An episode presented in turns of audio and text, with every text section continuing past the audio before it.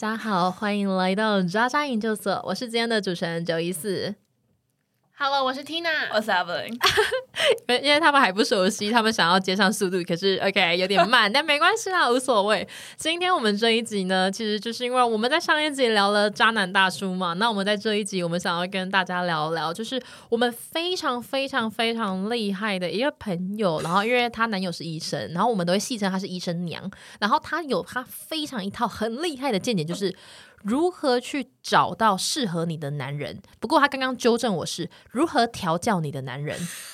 正确正确。对，阿芙琳可以教一下我们，就是因为其实现在老实说，我发现到台湾单身女性很多，而且这些单身女性有很高的比例本身都很优秀，对，可是她们找不到他们的另外一半，是为什么？我觉得，我觉得大家要认清自己的目标，就是你想要成为什么样子的老婆呢？就是你要认清这个现实，然后再去找人。那我从我自己的角度来说，就是呃，虽然不是要学历歧视，但我还是要讲一下，我是台大毕业，所以我通常就是跟男生讲话，希望就是大家的逻辑好，这样子我们沟通起来会比较顺利一点。所以呢，诶，如果要找到理想这个对象，首先我的目标是什么？我就是一个小公主，就是以我本人的内心来说，我就是一个娇娇小公主。我就是个公主，对我喜欢一天到晚撒娇，我希望男朋友帮我做所有事情。但是，但是，但是，好了，我本本人还是会帮忙做很多事情的，只是就是做顾及我内心的这个形象的话，我就是一个娇娇小公主。那如果我想要完成这个形象的话，诶、其实以台湾的，诶、哇，这其实有点难讲诶、但我觉得你刚刚讲的很好，我需要在一个有灵感的时间讲，会比较会比较讲讲的比较顺一点。没事没事，没有啦。因为刚刚我们在一开始我们在蕊内容的时候 a f l i n 他就其实 a f l i n 他其实给我们很多很重要的 insight，因为今天如果说你想要找到适合你的伴侣的话，首先你要先认知到一件事情，因为我就是一个小公主，我就是要人家伺候我，然后我想要。这个人又够聪明，所以光是聪明这件事情，我就先筛选掉了很多很多人。你就要先接受这个社会上可能有七十趴的男生不太适合你。那再更进一步，你希望他对你好，你希望他了解你的习性，你希望他很会赚钱。那么你要记得一件事情，就是这个男人，你可能不会走在路上就像神奇宝贝一样，就抓到一个野生很优秀的，而是你必须要花很多时间去调教他。你要把它当做是一个软体一样，不断的更新，它才有可能长成你喜欢的样子，是吧？对，就是哎、我从从最一开始被在筛选来说，就是以我们呃聪明分成很多类型，我们简单分两块，一个是学术上就是成就很好，一个是他为人处事非常聪明。那根据我的学术成绩来说，应该百分之九十就是九十九的台湾男性可能都不符合，就是以我统计来说，百分之九十九的人好像都不符合我的标准。那我们综合来看的话，我们我们不要那么苛刻，我没有那么苛刻，我没有要他脑袋上一定要胜过我。但我们综合来看的话，我们这就是我喜欢学霸的原因。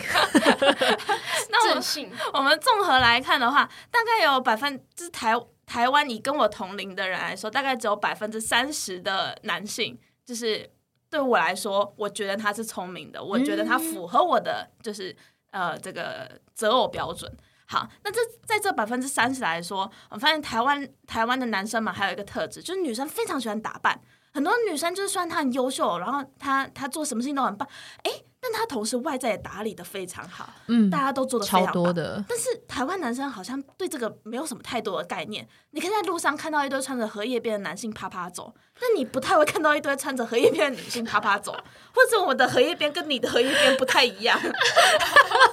嘿，所以应该是完全不一样的荷叶边哦。对，答对了。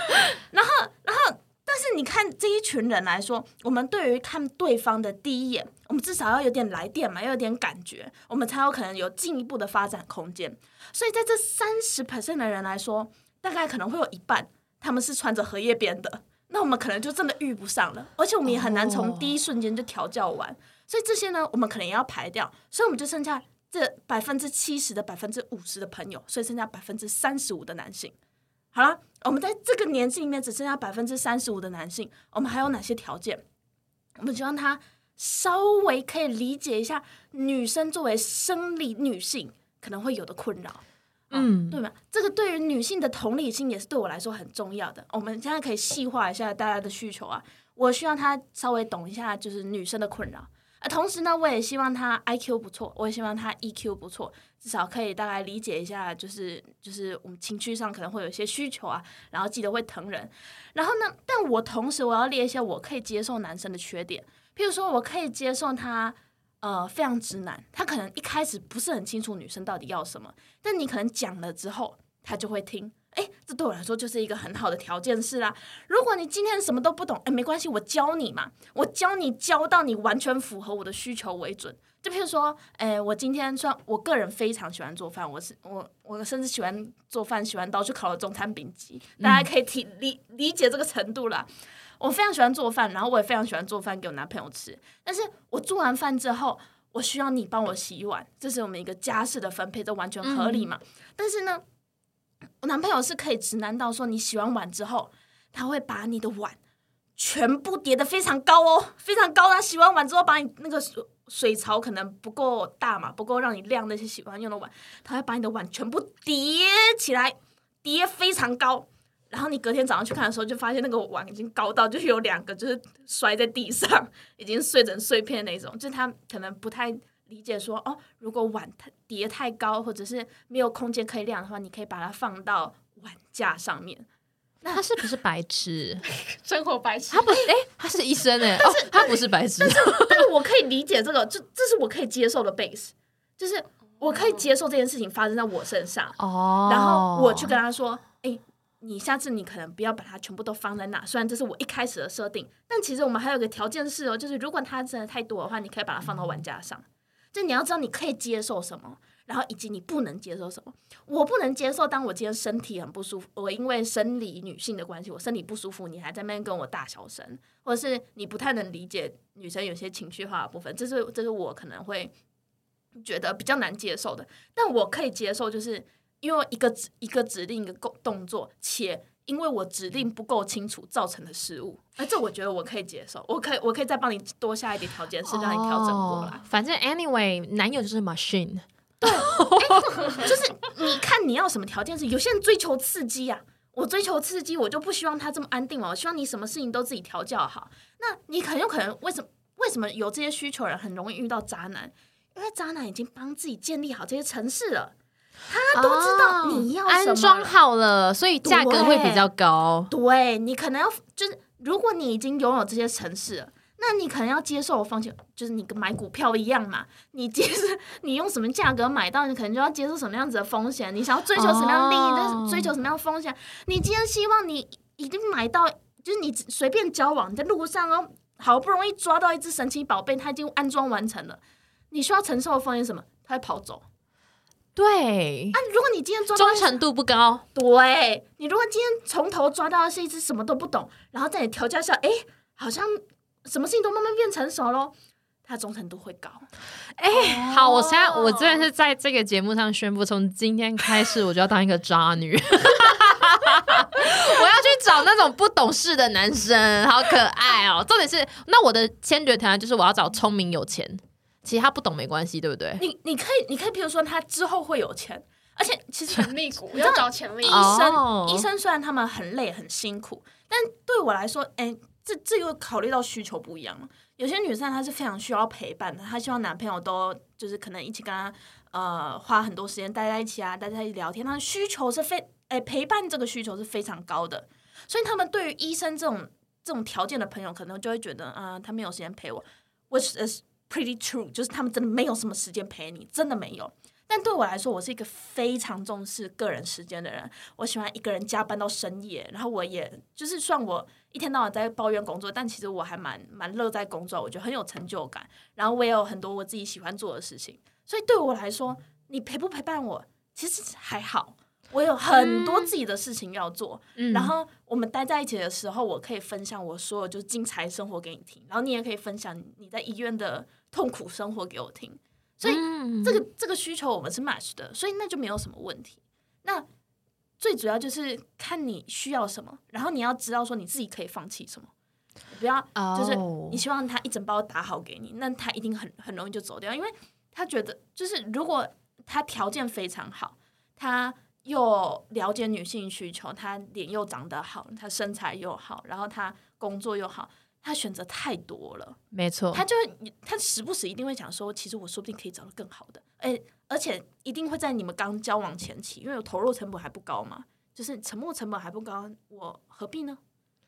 嗯，我完全认同你说的。其实这这个某个程度上也解释了我为什么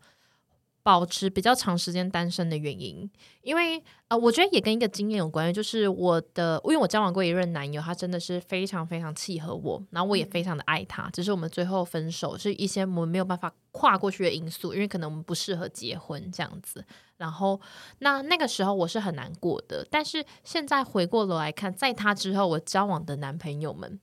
都没有像当时我对他那么投入的一个状态，因为确实我在后面找的男朋友对象都是比较是按照着我想要的类型去找。嗯所以确实就比较容易遇到比较高比，他本来就已经知道怎么样跟女生互动了，然后怎么样去应付女生，然后他们可能就是不适合当做伴侣的对的条件。对，就是大家还是要衡量一下自己的需求啦，跟可接受的地方。而且还有一个条件是，很多人就会说啊，我可能之前已经谈过什么恋爱，然后呃很长期的恋爱，我可能已经投注非常多心力了，但他还是离我而去。但是呢，这个时候就回归到，就是你一开始在挑那个男的的时候，你挑那个品种很重要。哦，就是他优生学都都是就是基本素材，就是那个基你在本挑品种猪啊？现在要繁殖是不是？养猪场哦？他原本那个 base 很重要。就譬如说我男朋友是一个，就是他如果呃做某件事已经有固定的 pattern 了，他可能就不会想要换，因为他觉得转换是一件很痛苦的事情。所以对于你在培养的那个人，你必须先确定好一些最基础的，就是他会不会容易变心，就是哦，忠诚度如何？对，然后嗯就是最好就是为什么理工男可能会是一个好的标的物，因为他们一来他们随着时间的增长，他们工作可能会越来越忙，然后他的环境其实也不一定容易遇到女性。单调。在这个时候，嗯只要你就是是一个快乐、美丽又健康的小公主，有谁可以取代你？哎、你讲的很。哎我跟你说，我这是从今天开始，我又要在这个节目上宣布第二件事情，就是我决定我要找那种不擅长跟人沟通，然后但是长得帅、长得不错、长得好长得看、不错，长你可以把它得好看，调教成帅。对对对，他可以变成我的形状，嗯，就是长得好看，然后他就是呃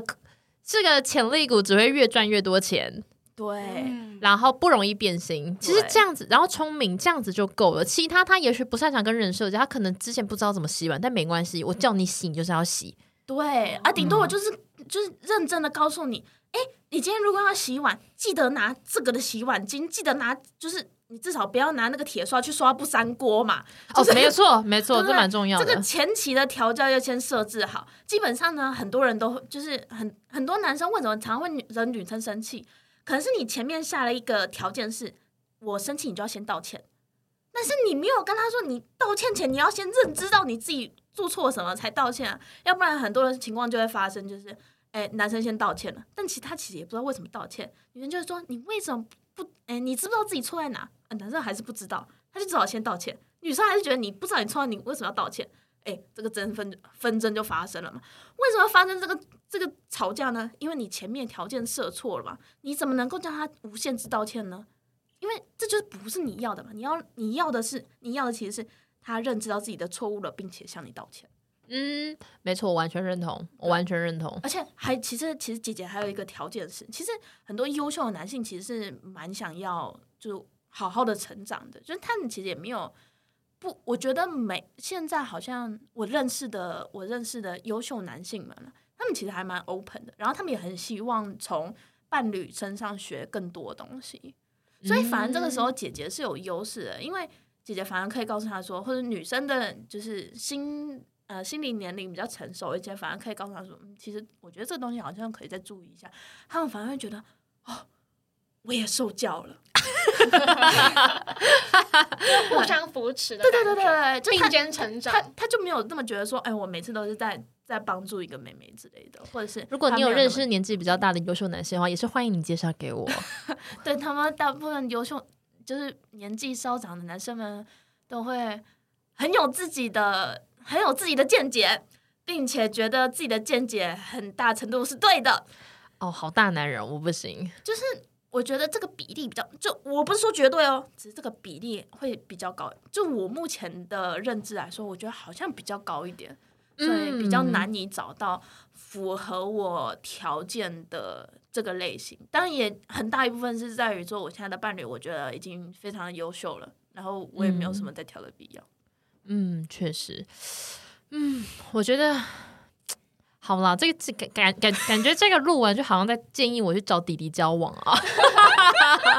找潜力股啊！或者是，或者是已经被关在某个厂台机厂里面，就是不谙世事的朋友们，我相信一好定像真的非常多。不错，对啊，就是因为其实我也是蛮容易吸引到弟弟的，可是我对弟弟没有感觉。然后我也曾经有遇过有一些弟弟真的是，呃，因为你知道男孩子嘛，然后男孩子他们就是弟弟，我觉得分两个路线，一个就真的就是完全就跟一条小奶狗一样，嗯就是对你姐姐姐姐这样叫的，然后就是什么都想要姐姐。然后另外一个是他也是弟弟，可是他有一点想要去表现说他很优秀。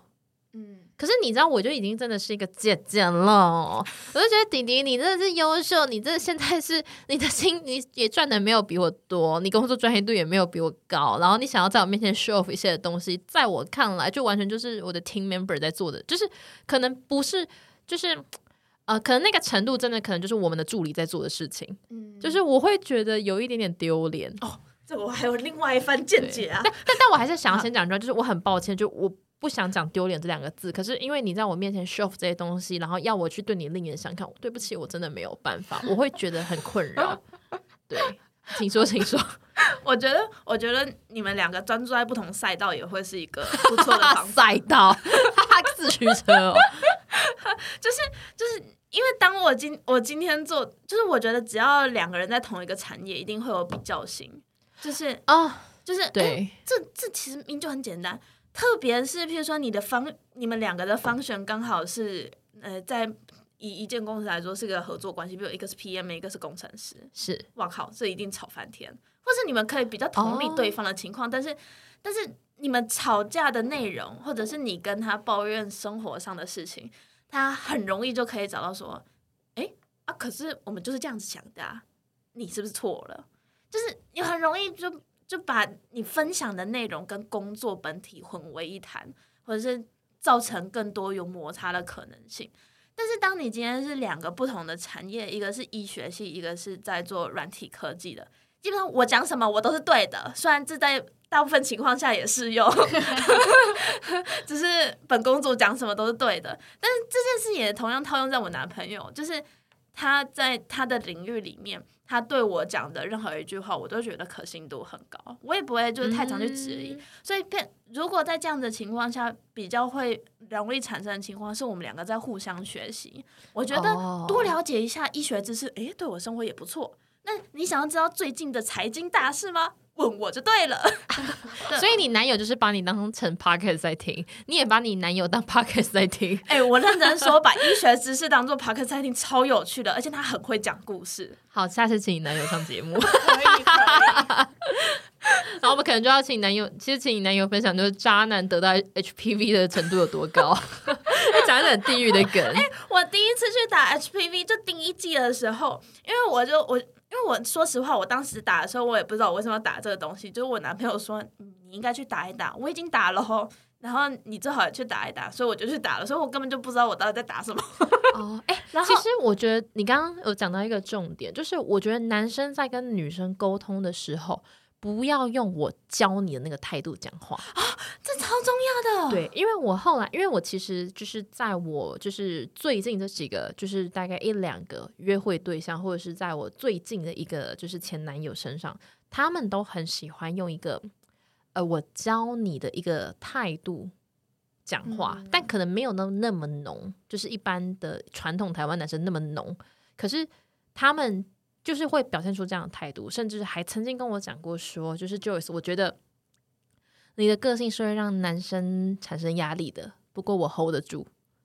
哦，没有你 hold 不住，你讲出这句话就代表你 hold 不住。对，对，对，对，就是，而且因为你刚刚你男友的那个态度是跟你讲说，我觉得你可以打看看，那个蛮重要的。我觉得这是一个很聪明又很高端的沟通技巧，因为他觉得你应该做这件事情，可是他也没有告诉你说你不做这件事情你会有多少的风险。因为很多喜欢教别人的人，就是他会去跟人家讲这件事情的时候，会透过风险来去强调这件事情有多么的重要，来制造恐慌。哦，我我觉得，我觉得这这真的是很重要，而且就是我觉得这种问法，就是我自己是好奇心很重的人，我就说啊，那我不打会怎么样？就变成是我是我其实是提问，然后对他就会告诉你说，哦，如果你不打的话，其实会会会有什么风险啊，什么风险，什么风险，可能我也记不住。但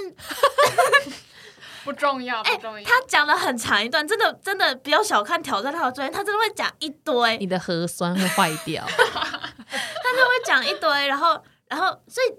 当那个时候，你就会觉得哦，我只是为了我的健康，我在了解我的事情，你没有要教我任何事情，我只是哎，你刚刚提到这个议题，那我也问问看是怎么一回事。对，然后他们就会很开心的跟你分享，哦，我最近学到什么东西啊，超酷的。然后虽然他可能很麻烦，但是我还是很愿意跟你分享。我觉得就只要是彼此都站在分享这一点，而且彼此也很难为彼此提供什么建议，你就很少比较少会出现就是呃，比如说对你是觉得对方想要教你东西，或者是告诉你什么事事情做才对。对于我来说。我已经这么聪明了，我是一个聪明又优雅的小公主，我哪需要你教我啊？我认同哦，完全认同哦，因为我我的自我认知也是这样子，我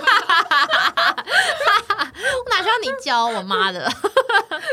就是我都我都知道你想过任何解决方法，我一定也想过了。我不是没有想过，我只是就是等等太多人想要教我东西了。我是在跟你 double confirm，我没有要你告诉我。对啊，我只是分享一件事情，就算我不知道，你也不你也不可以指出来。对，然后然后反正你去去医院的时候，那个医生就会，我记得那次胃教超久了，这医生根本就跟我大聊特聊，他可能刚好没人看诊吧，然后反正那个那个医生 需要朋友，他 真的超夸张的，他从他从他在台大医院开始任教开始，呃，开始开始上课，然后他是第几届的学生，然后我就问他说，那这个到底是打什么？他从哦，这有防范几型的病毒啊，然后就每一个型都跟我讲一次哦，到为什么会有这个病，哎，为什么会有这支疫苗的产生啊？然后从就是欧洲国家性病肆虐啊，每个人应该一生会有超过一百个性伴侣啊，就是从一百个性伴侣哦对。对对对，反正他大概跟我喂教了两个小时回来，我就快非常快乐的跟我男朋友就是开始宣扬这个医生跟我讲的所有细节，超有趣。那怎么医生跟你讲那么多，你只记得那个一个人一生会超过一百个性伴侣这件事情？还有跟我科普，就是为什么人一个一生会有一百个性伴侣以上，哎、这个其实蛮有趣的，还是你请那个医生来上节目？我觉得他超适合，他就说：“哦，我们今天在欧洲都不知道，哦，那个出去一个乱交派对，那个上面就贴了一个一次五块钱，啊，一进去你就看到一堆人躺躺在一起，这超就是一次就大概有大概有十个人，然后你看你每个周末 Friday night 就应该去一下，你一年有五十二个 Friday night 或者是更多，那。”一算算，你这样子会有多少性伴侣？很认真的帮我做估计欸。我发现这个医生本身是不是以前很常参加一些群交派对啊？我觉得那个医生讲的好像他身临其境哎、我不是很确定，但我听得非常有趣。对，在那两个小时，我过得非常的快乐。他甚至有很认真的告诉我说，就是呃，就是我，因为我有特特别问一下，就是有些相关疫苗啊，是不是要让我爸爸妈妈也打一下、啊？就不只是 HPV 啊，还有一些其他疫苗，是不是也可以跟长辈讲一下，请他们也要打、啊？就是这样，至少让他们就是未来可能遇到类似疾病的时候，可以有更多的抵抗力。这样。他就立刻跟我讲说：“啊，我跟你讲啦，我之前那个有一个有一个病患的朋友啊，那个谁谁谁，反正来来，原本是他女儿要帮他打一支疫苗啊，他老爸死都不肯打，这样子，好不容易女儿跟妈妈都去打了，然后费了九牛二虎之力也说服他老爸去打疫苗了，结果在那个老爸决定要去打疫苗的前一天晚上，跟那个老爸的朋友 A 去一起喝了酒。然后那个嗯是打皮皮蛇疫苗啦，先先讲清楚是皮蛇疫苗。然后然后那个朋友 A 就跟他老爸说：“打什么疫苗？你这疫苗一支不知道几千块，倒不如我们去旁边的什么吃到饱的餐厅，我们吃个三次，还来的比较有效。反正那个那个他那个爸爸的朋友就一直跟他说，就是打这个疫苗啊不好啦，别怕啦。你在在卖药，好适合哦。然后反正那个爸爸就那个爸爸就被圈动了，他觉得，哎，对哦，我可以吃三次呢，我吃三次，为什么要打这个疫苗，浪费我女儿的钱？然后他就走到医院，跟那个医生说，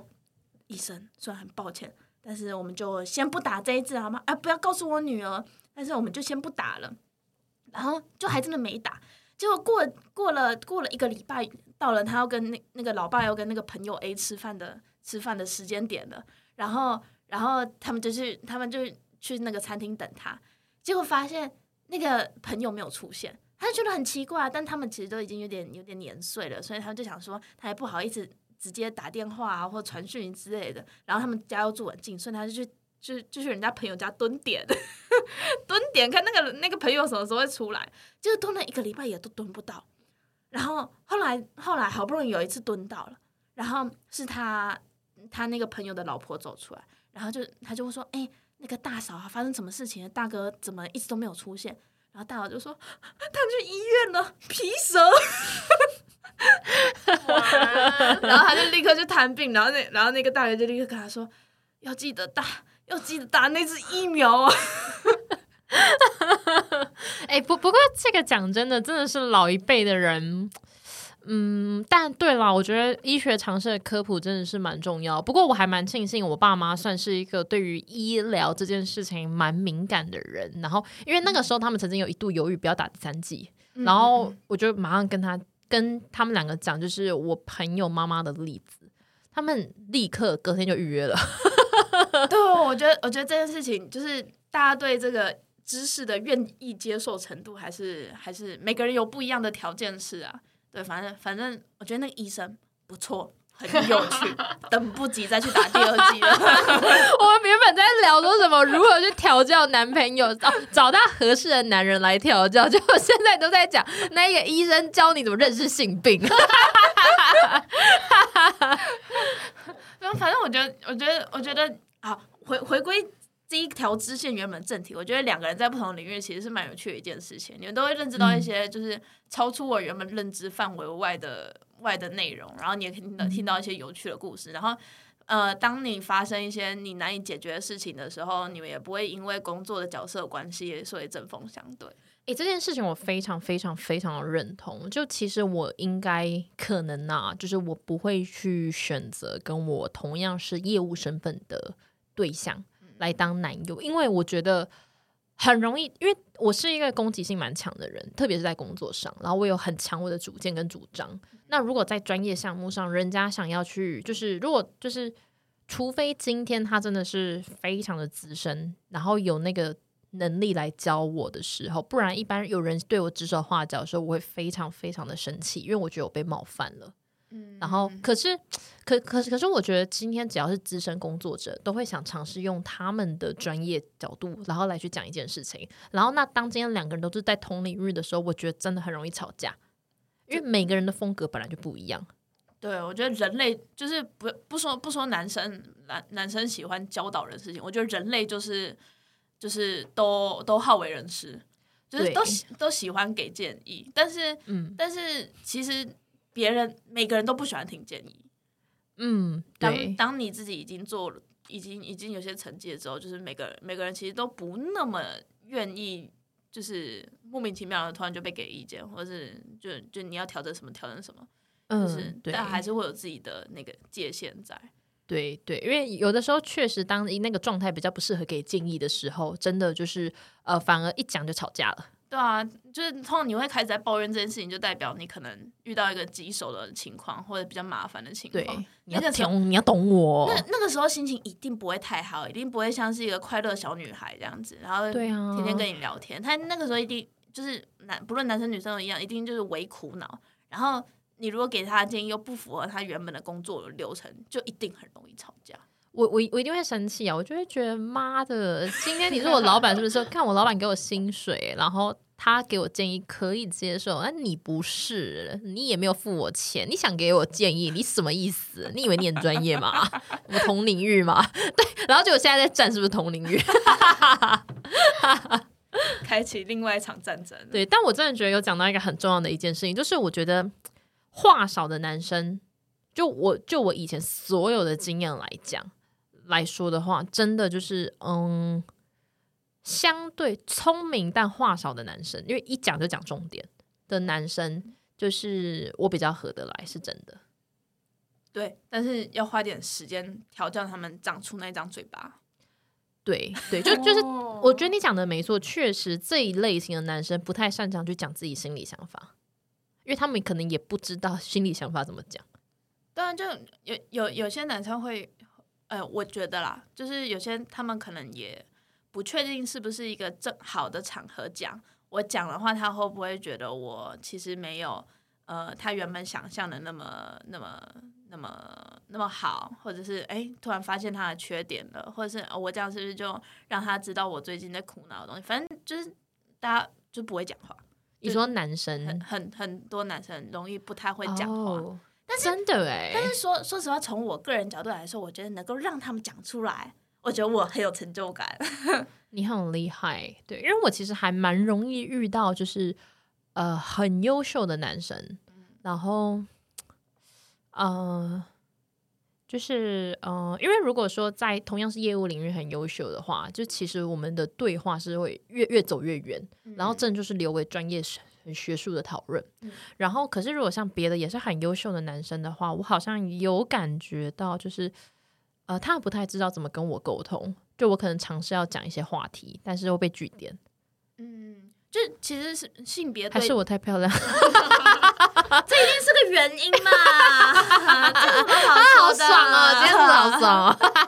就性别对调来看，也是有很多女生就是不善言辞啊。但是，但是，因为我我们纯粹以一个就是比较活泼的，诶，比较会讲话、比较性格活泼一点的女生来说，我们其实觉得我啦，我我个人，我个人觉得这些人他可能只是不确定怎么讲会比较合适，找不到一个让他们觉得安全的环境去讲这件事情，没有人引导，嗯，所以我认同，其实就是我觉得，我觉得如果他们其实很聪明，然后。然后也逻辑也很好，然后其实对对女生也蛮体谅的话，我觉得让他们能够慢慢愿意跟你掏心窝子讲话，其实我觉得也是一件好像。就像大家在那个什么总裁小说里面，大家都喜欢什么？